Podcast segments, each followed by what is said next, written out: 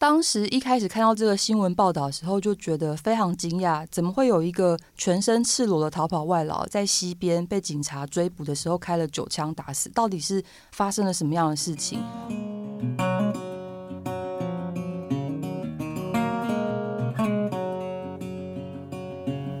一样米养百样人，这世界有多少人，就有多少种不同的生命故事。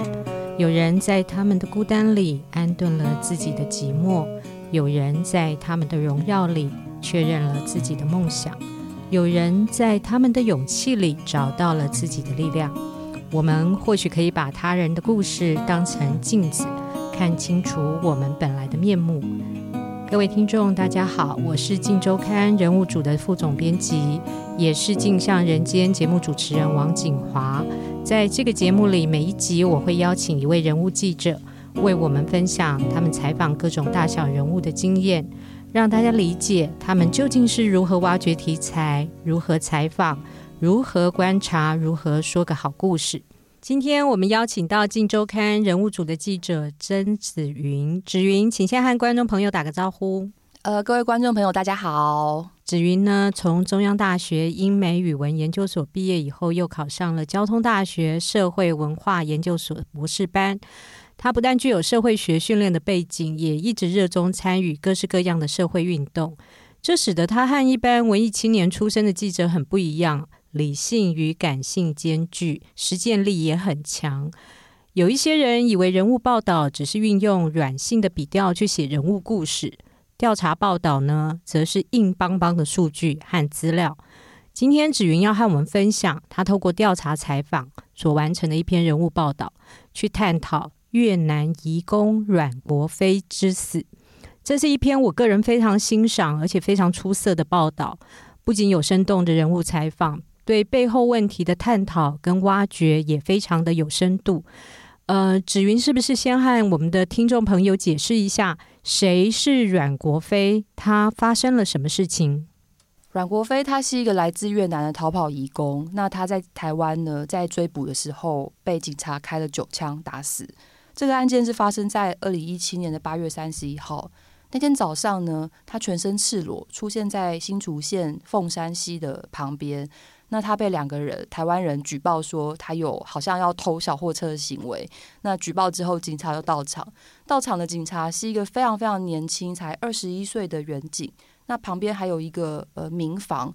那他们来到现场之后，就看到阮国飞有一些攻击性的行为，丢石头啊，然后用脚去踢伤这个民房，然后喷了辣椒水，他就跳到溪边去清洗，然后又跑上来。结果他在警察在喷辣椒水、用警棍制服都无效的情况之下，就决定对他开枪。那当时阮国飞他其实是全身赤裸，然后手中没有任何的武器。他当时也不是要攻击旁边的人，他是走到警车的旁边，做事想要打开呃这个驾驶座的车门。就在这个时候，警察他从警车的后面。在十二秒之内，近距离连续开了九枪。嗯，你可以想象那个是非常密集的，在十二秒之内，它是砰砰砰砰砰砰，而且它没有对空鸣枪，它集中打的地方都是在他的躯干、腰腹部的部分。嗯，那阮国飞他在身中九枪之后呢，他就呃，在十一点三十二分的时候，他被送到医院的途中，因为气血胸、两肺塌陷、血腹。右大腿粉碎性骨折，嗯，然后导致他多重创伤性的休克死亡。那我们知道他是一个逃跑移工，一般台湾人可能会对这个群体觉得很陌生，因为你不知道逃跑外劳听起来好像很可怕，他们都躲在乡下或者是躲在工厂里面，然后不知道从事什么样的工作。一般的台湾人可能会觉得说他们是一个社会危险的隐忧。很容易就去排斥，甚至去恨他们。可是你知道吗？其实目前光是在台湾从事蓝领移工，也就是从事一些肮脏、辛苦、没有人要做的工作，嗯，光是这样子的人数就有七十多万。而失联逃跑的移工大概有五万多人。可能很多台湾人会觉得说，这只是一个数字而已，他们是一群没有面孔的人。可是我们做这个报道的任务，就是要让大家知道说，呃，这些从菲律宾、越南、印尼离乡背景来到台湾工作的人，他们到底是背负着什么样的梦想代价？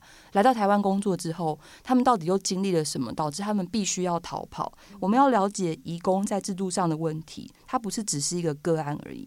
呃，不过因为阮国飞已经遇难了，过世了，那所以这件事情的采后续的采访报道，你是透过跟家属这边取得联系。那不晓得说你在跟家属联系呃的过程里面，你是怎么建立信任关系的？然后过程里面有没有遇到什么困难？当时一开始看到这个新闻报道的时候，就觉得非常惊讶，怎么会有一个全身赤裸的逃跑外劳在西边被警察追捕的时候开了九枪打死？到底是发生了什么样的事情？嗯，那我们在第一时间是先跑到呃新竹那边的殡仪馆去，到了之后才发现他的妹妹也在台湾工作，而且也是一个逃跑外劳。那我们当初去的时候，他。呃，其实是很害怕跟媒体接触，因为他觉得可能台湾人都不喜欢逃跑移工，呃，他就装作他不会说中文。所以我记得当天我去的时候，我就一直陪在他旁边，然后跟他一起折纸莲花，守着灵堂。嗯。那当天晚上呢，他爸爸从越南的呃中部翻山越岭到河内，坐飞机再来到台湾。当天抵达台湾的时候，爸爸跟妹妹一见面是哭到就是瘫软。你可以想象那个是的，如果是你的家人在异乡发生了这样子的事情，一定是非常痛心、非常难过。那爸爸跟妹妹就在机场相拥大哭。那后来我们。呃，一直陪伴他们做法会，那甚至跟他们讲说，我们希望可以呃陪伴阮国飞的骨灰回到越南的家乡去。嗯、那呃，也刚好在这个时候呢，有很多的义工团体介入帮忙。那当他们发现说，呃，越南的办事处跟台湾的移民署，他们可能提供的呃帮助都很有限的时候，他们想要了解真相，想要知道到底发生了什么事情。呃，义工团体其实是可以帮他们在制度上，呃，有更多的推进，所以他们最后决定跟义工团体合作。嗯。他们也了解到说，这必须要借助台湾的媒体去让大家知道这个讯息，所以他们才呃愿意开始对我们谈他们自己的故事。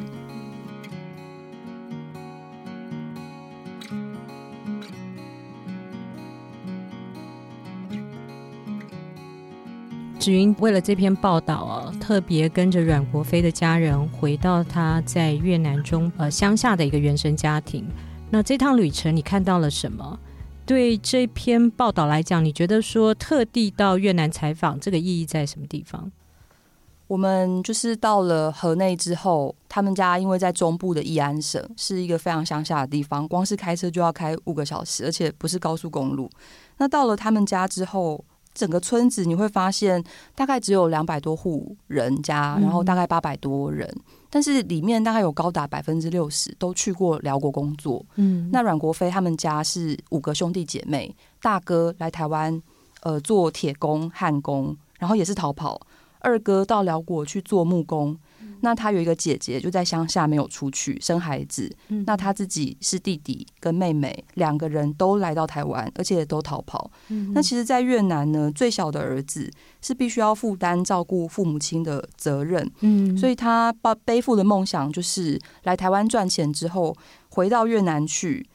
他可以用赚来的钱去买水牛，那水牛长大了之后，一头可以卖到一千三百块美金，大概就是台币三三三四万左右，然后照顾爸妈、结婚生子。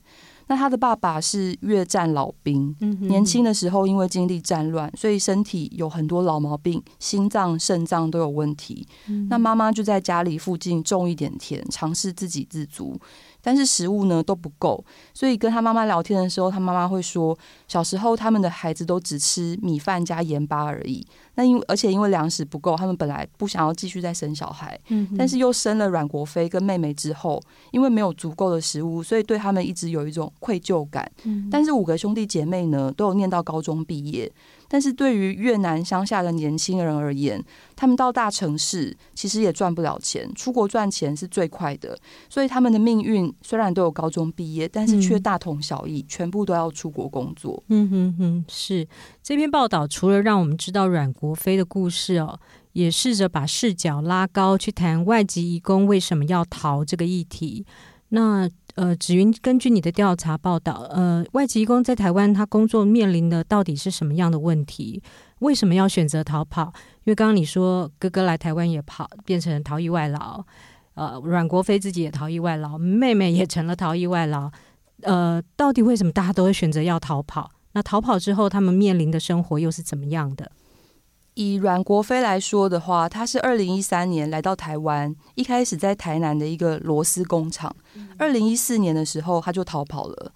那呃，我们问他们为什么要逃跑，他们的答案其实很简单，就是他们来台湾之后，每第一年每一个月都会被扣一千八百块的中介费，第二年是一千七，第三年是一千六，而且他们在来台湾之前，台币吗？对，台币一千八、一千七、一千六。然后一年扣一千，一个月哦，一个月，一个月，嗯、对。然后他在来台湾之前，他就要付给越南中介五千八百块美金，然后大概是台币十七八万块。这对我们来说十几万好像没什么，可是对他们来说其实是一大笔钱。他爸爸要抵押土地，向两家银行借贷，才能够凑齐这样子的中介费。所以对他们来说，呃，他们来到台湾之后，在台南的螺丝工厂工作，月薪只有。两万块钱台币，而且还要被扣掉劳健保、食宿费、中介费，对他们来说，必须要一直加班才能够赚到钱。那当工厂没有班可以加的时候，他觉得钱赚不够，而且每个月都还要缴中介费。为了多赚一点钱呢，他选择逃跑，就不用再付中介费，或者是被雇主克扣食宿费。对他们来说，自主性比较高，他们可以选择他们想要住的地方，想要吃什么。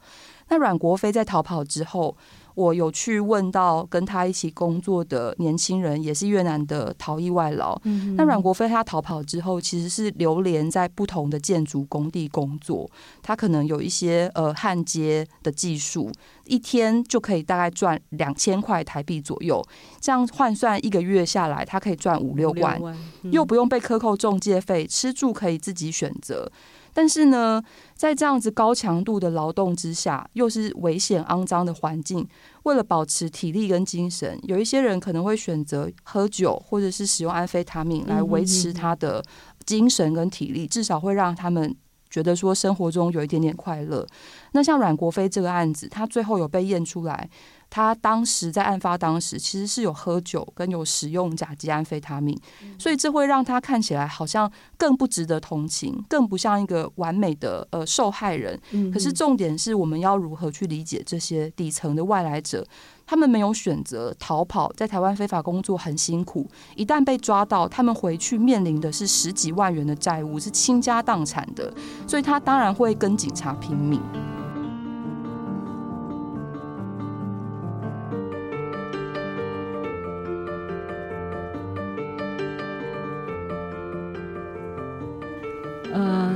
这个案子呢，也反映出台台湾警队的一些问题。那子云，就你的呃调查采访，你看到了什么样结构性的问题？呃，警察他在这个案子里面，其实呃是有蛮多的问题。我们刚才讲的都是移工的问题嘛。那回到阮国飞的案子，他。是一个逃逸义工，他固然犯了法，可是逃逸失联这个其实只是行政上的问题而已，他罪不至死，但是最终他却被一个年轻的警察开九枪打死，赔上了一条命。表面上看来就是可能。呃，大家会觉得说，这个远景可能是因为太年轻了，经验不足，导致紧张，判断错误。嗯，可是十二秒就连续开了九枪，其实代表你认为他是一个很危险的人物，才有可能会这样做。那其实，呃，远景他对于逃逸外劳他的不认识，跟他的歧视。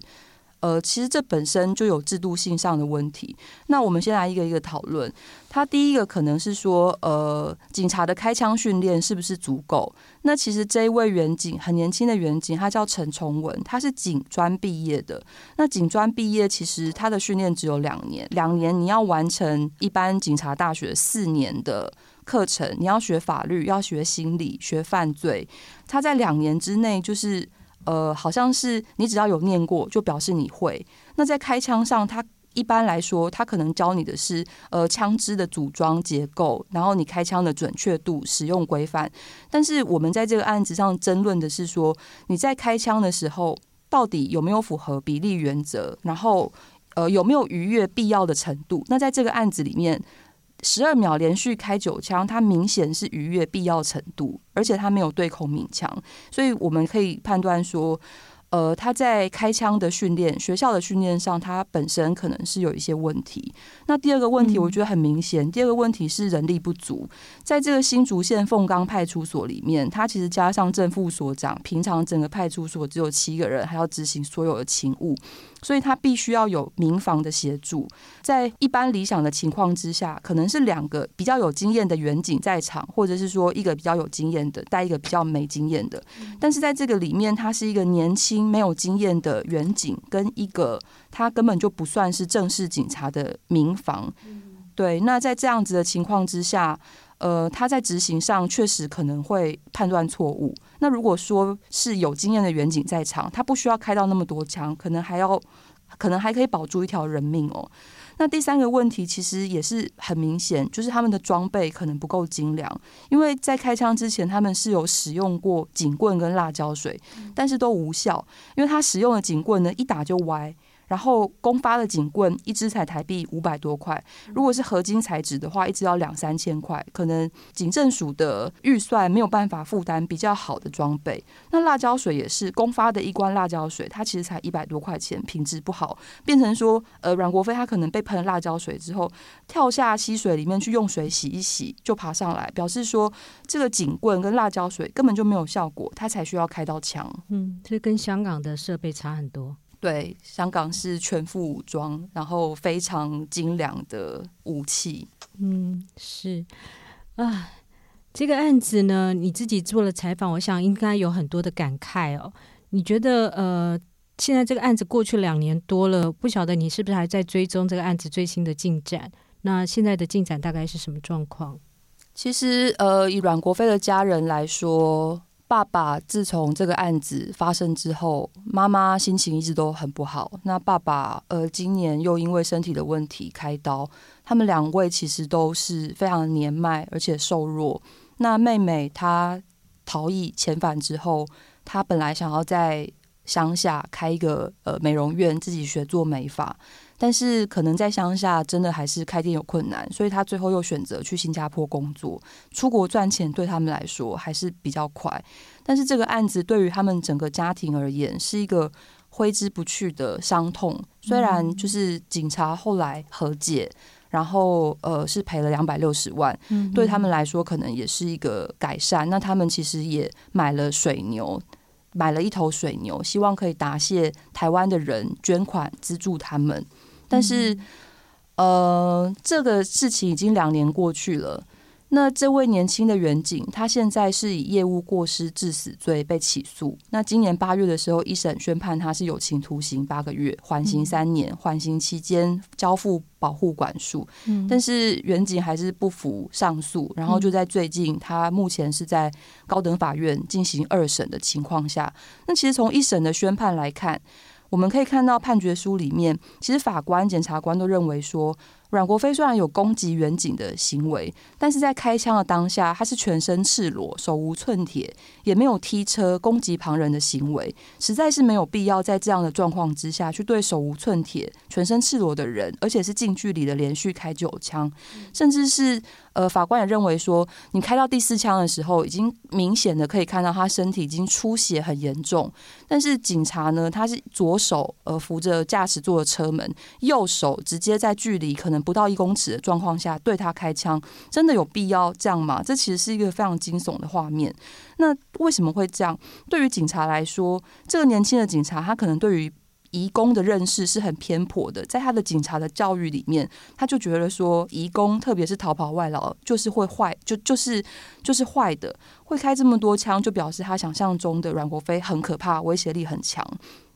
那呃，阮国飞的辩护律师邱贤之他也说，这其实是一个错误的想象，这是一种偏见、歧视才导致这样子的悲剧。嗯，那我觉得也很令人难过的地方是，呃，虽然新竹县政府警察局他们自己的调查报告也认为说九枪确实是有过当，判断上有疏失，但是其实被告的呃这位警察呢，他仍然主张没有逾越，而且主张无罪。那呃。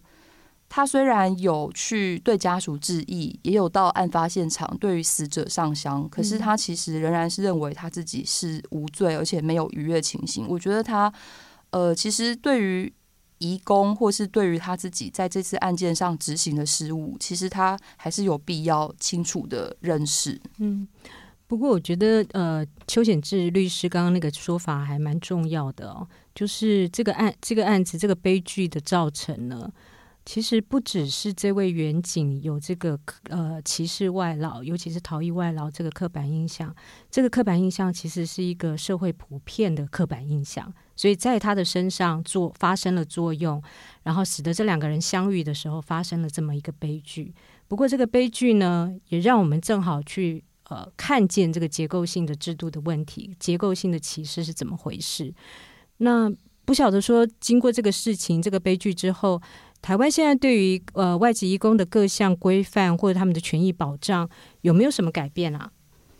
呃，刚刚主持人有提到，其实他们移工在台湾一直都面临中介费过高，没有办法自由转换雇主的状况。嗯、那其实相关的移工团体目前最主要的诉求就是说，要能够自由转换雇主。嗯，那你在一个劳动条件可以受到契约约束，而且是合理合法的状况之下，他自然就不需要逃跑。那目前的状况是，如果呃这个移工他要转换雇主的话，雇主会面临两年。不能够再聘请逃逸外呃，不能够再聘请移工的状况。嗯，那其实这对于这对于雇就是惩罚雇主啊，表示雇主可能没有提供好的劳动环境，导致这位移工想要转换环境，想要转换工作，所以雇主会受到惩罚。那中介的配额也会受到影响。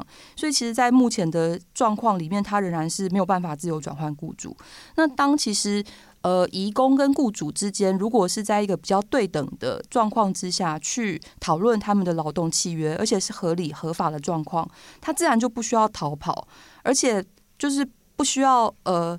他逃跑了之后，你还要动用警察去移民署再去逮捕他，造成不必要的警民冲突。嗯。那其实两年过去，你可以看到移工处境其实还是没有太大的改变，他仍然面临中介费过高，不能自由转换雇主，必须要逃跑。逃跑之后又会被警察抓，被移民署抓。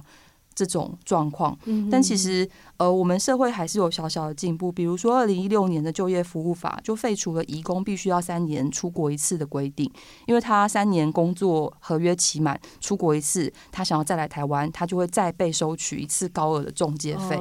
对，所以呃，这个这个规定它目前是已经被废除了，但是其实中介呢，他还是会巧立名目，变相去用一些什么买工钱啊。这样子的名目要移工再多付一次钱，他还是可能会被变相的收钱。嗯，但是除了法规的修改之外，我觉得最重要的问题其实还是台湾社会对移工的认识不足。其实这几年目前还是发生了很多争议性的移工事件，比如说呃前几天的南方澳大桥倒塌，嗯，那我们也看到渔工的工作状况，他们台风天必须要在船上雇船，那呃。雇主没有提供他们陆地上的居住，导致他们必须要在船上长时间的工作。那那个工作的环境跟睡觉的环境其实也都很差。那呃，之前也发生过细卡进棚大火。